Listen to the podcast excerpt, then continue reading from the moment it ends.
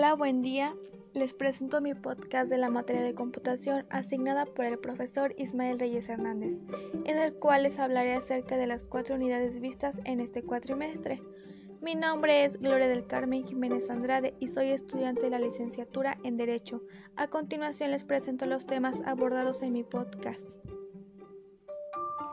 Comenzamos con la unidad número 1. Durante nuestra primera unidad nuestro tema principal fue la introducción al aprendizaje mediado tecnológicamente, en donde yo en lo personal reflexioné acerca del impacto de las tecnologías de la información y la comunicación en la sociedad y asimismo en el proceso de enseñanza y aprendizaje.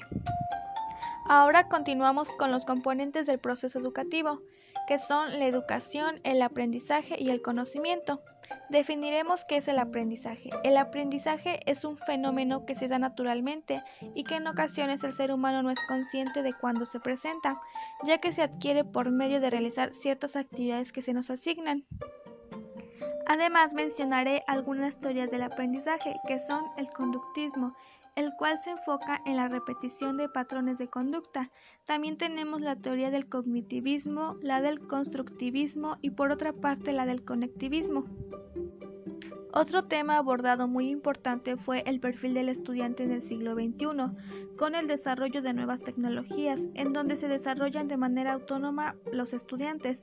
Asimismo, también el rol del docente en la era digital, en donde también se han tenido que adaptar a estos procesos de enseñanza nuevos.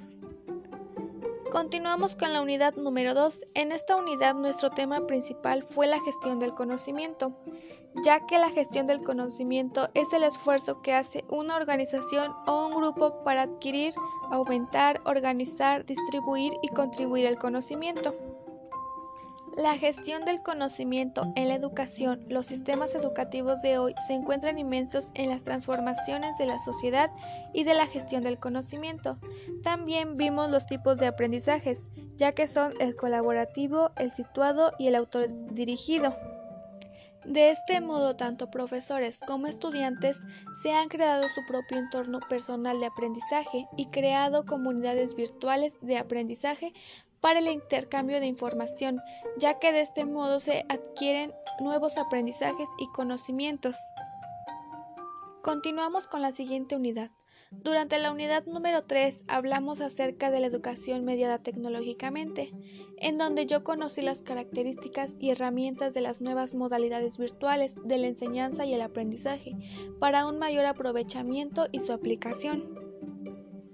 Asimismo, se abordó acerca de las modalidades educativas, como son presencial, semipresencial, abierto y en línea. El concepto de entornos virtuales de aprendizaje, estos resultaron de un escenario óptimo para, promover la alfabetización y cada uno lo crea en cuanto a sus necesidades. Otra temática importante en esta unidad fueron los organizadores gráficos, ya que estos nos ayudan para el aprendizaje, son herramientas didácticas empleadas en el proceso de enseñanza, que nos permiten el ordenamiento, la organización, la clasificación y la comparación de información sobre un tema determinado. Esto nos ayuda también para una mejor comprensión de información, para que no te satures de información y tu tema sea mejor comprendido. Y por último, durante la unidad 4 se abordaron las plataformas educativas y sistemas administradores de aprendizaje, en donde he identificado herramientas esenciales de la educación actual el, aprendizaje a lo largo de la vida es considerado uno de los principales objetivos de los organismos supranacionales y las diversas administraciones educativas. Un LMS es un sistema de gestión de aprendizaje en línea que permite administrar, distribuir y monitorear las diferentes actividades previamente diseñadas y programadas dentro de un proceso de formación completamente virtual o semipresencial.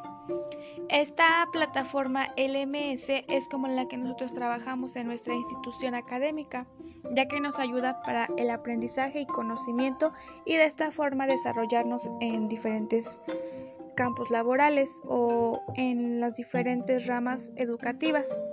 Pues en lo personal es, una, es un cuatrimestre que me pareció muy interesante, tiene temas que nos apoyaron y nos ayudaron a desarrollarnos como estudiantes y gracias por su atención.